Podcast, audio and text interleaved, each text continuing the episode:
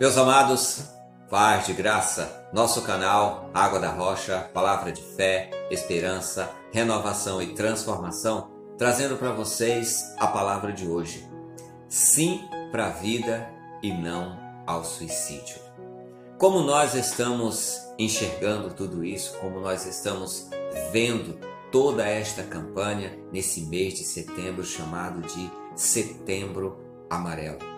Até essa semana eu vi um, um post no Facebook falando e comentando por que surgiu esse nome Setembro Amarelo e acredito que se você não sabe, se você puder dar uma pesquisada, dar lá uma gulgada, vai ter a história contando a história do pai que defendeu o filho, né? Ele acabou cometendo este, este suicídio e é uma história bem interessante. Se você puder depois dar uma lida. Tenho visto também muitas pessoas fazendo esta tratativa de forma muito aberta, de forma muito muito legal. Eu acredito que esse realmente é um assunto muito particular e ele é muito sensível e envolve muita sensibilidade da parte de cada um. Porque o que mais o suicida precisa a pessoa que tem este pensamento, a pessoa que está enfrentando uma depressão, a pessoa que está enfrentando um, um, caso de ansiedade, eu diria também que está enfrentando um caso de angústia, porque tudo começa com uma dor que parece pequena, que parece simples. Aí essa dor vai dando lugar a uma, a uma angústia, vai dando lugar a uma ansiedade, vai dando lugar a uma depressão, e quando você se vê, você está cercado por algo muito maior do que você e é muito destrutivo. Então eu chamei a nossa palavra hoje de o mal que me quer não me quer bem. E na imagenzinha que eu criei tem uma flor. Lembra quando a gente era criança, ficava brincando de bem me quer, mal me quer, arrancando ali pétalas de rosas, bem me quer, mal me quer? Era uma brincadeira de criança. Mas o suicídio é um mal que me quer e ele não me quer bem. Talvez pelo fato de eu ser uma pessoa que goste muito do amor, que goste muito de estar junto em família, eu me sinto muito mal quando eu estou sozinho. Para você ter uma ideia, até a minha produtividade, quando eu estou sozinho, trancado dentro de casa, ela cai.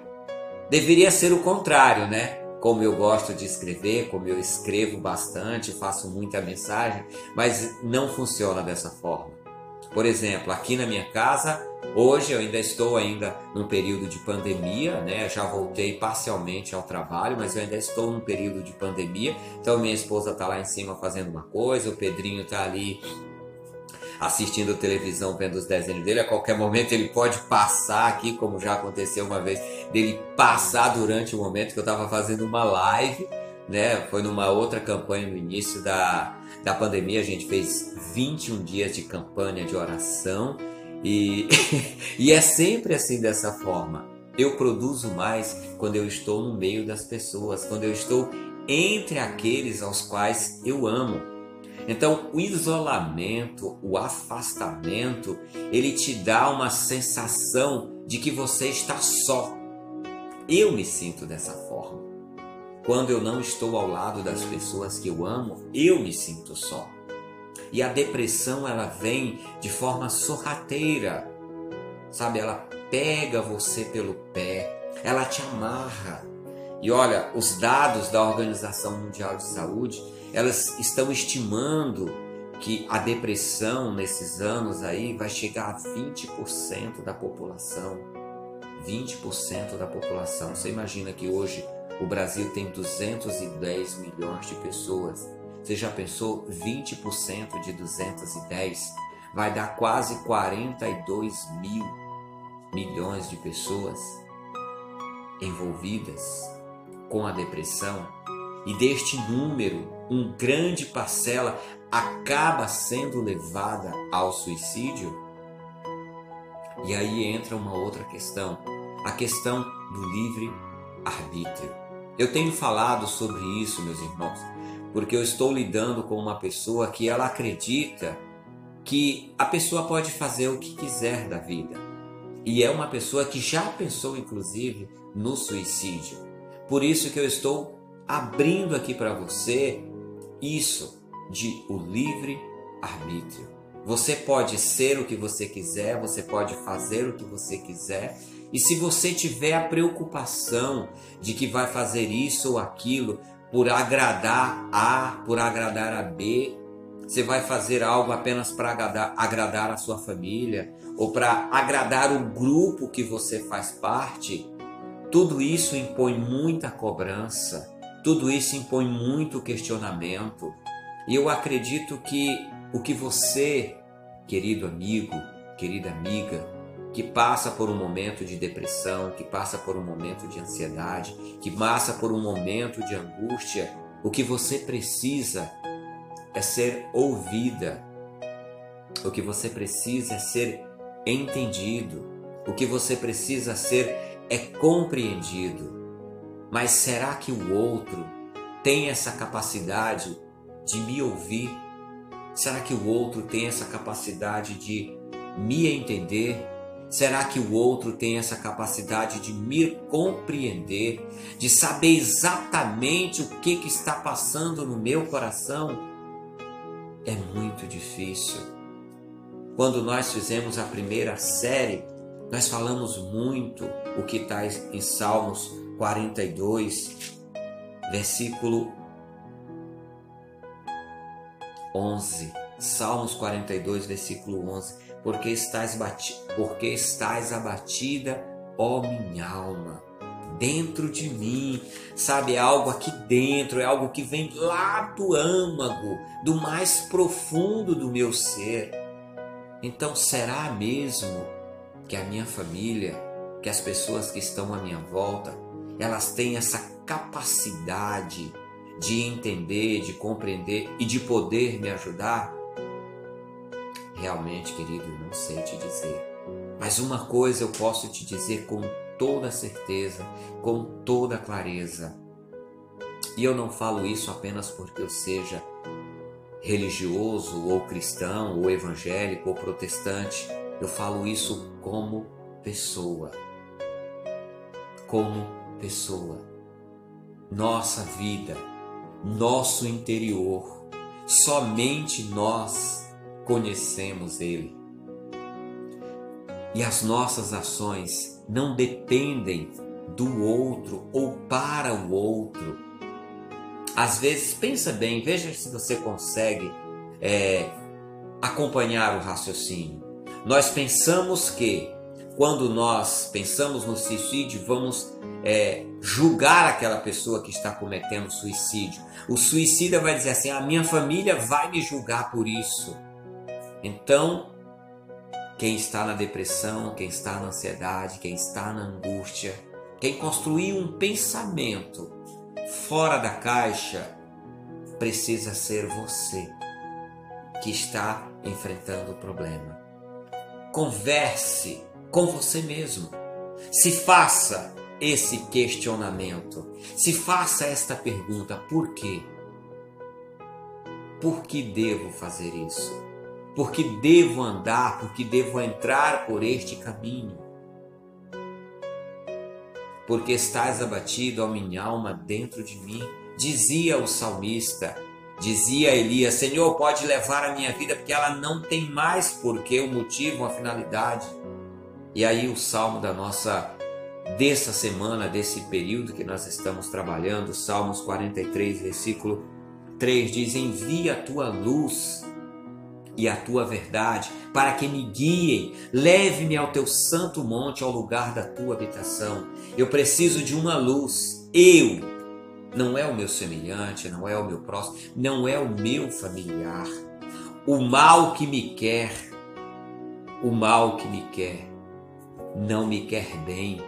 Então eu me quero bem. Eu preciso me querer bem.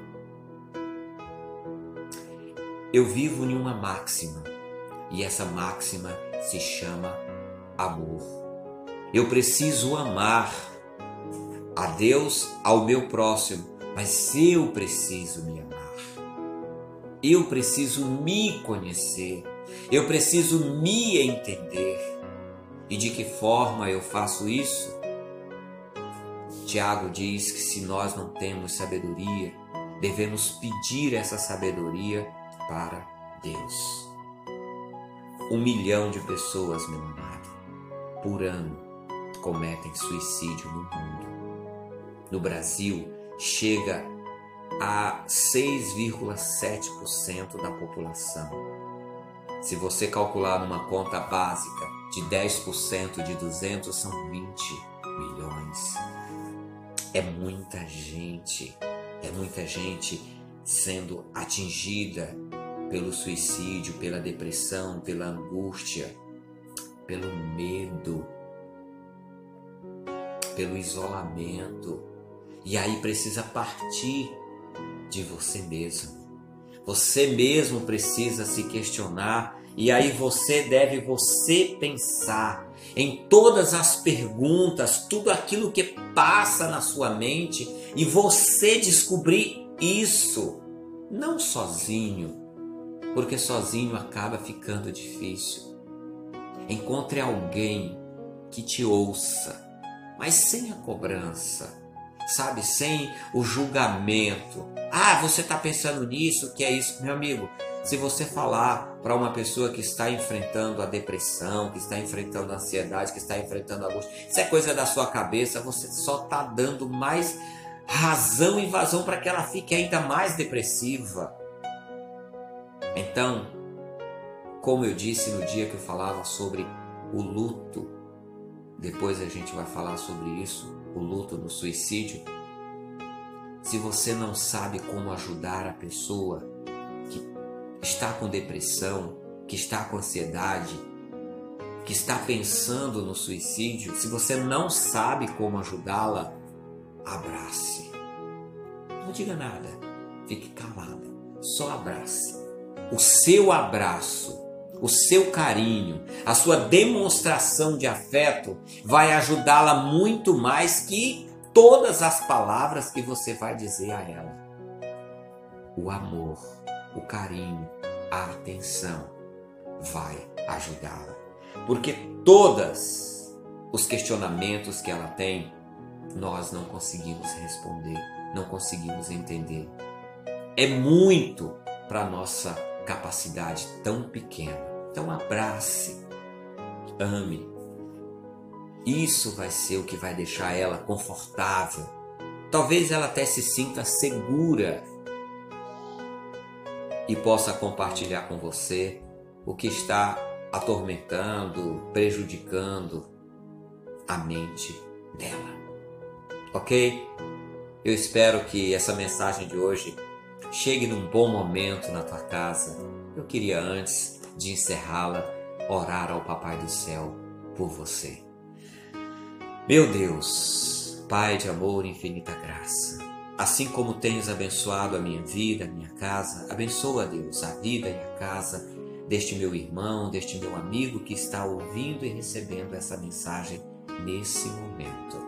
Que a tua misericórdia, que a tua graça e o teu amor nos envolva, nos envolva até transbordar. Vem Espírito Santo de Deus, coloca sobre nós a tua luz. No nome de Jesus, eu oro e agradeço. Meu querido, se você gostou dessa mensagem, faça um comentário, curta ela, compartilhe com outras pessoas, nos ajude a divulgar o nosso trabalho nós fazemos um trabalho aqui todos os dias para a honra e glória do nome de Deus. É um trabalho simples, mas feito com muito amor, feito com muito carinho, na esperança de poder ajudar alguém que muitas vezes está passando por um momento de dificuldade e precisa sim receber uma palavra de, de ânimo, de incentivo, mas uma palavra sobretudo do amor de Deus. Ok? Eu sou o Reginaldo, para quem não me conhece, meu nome é Reginaldo e eu congrego na comunidade Batista no Pimentas, aqui na cidade de Guarulhos. Tenho o meu telefone, tenho os meus contatos. Se comunique conosco. Deus abençoe, até a próxima e paz de graça!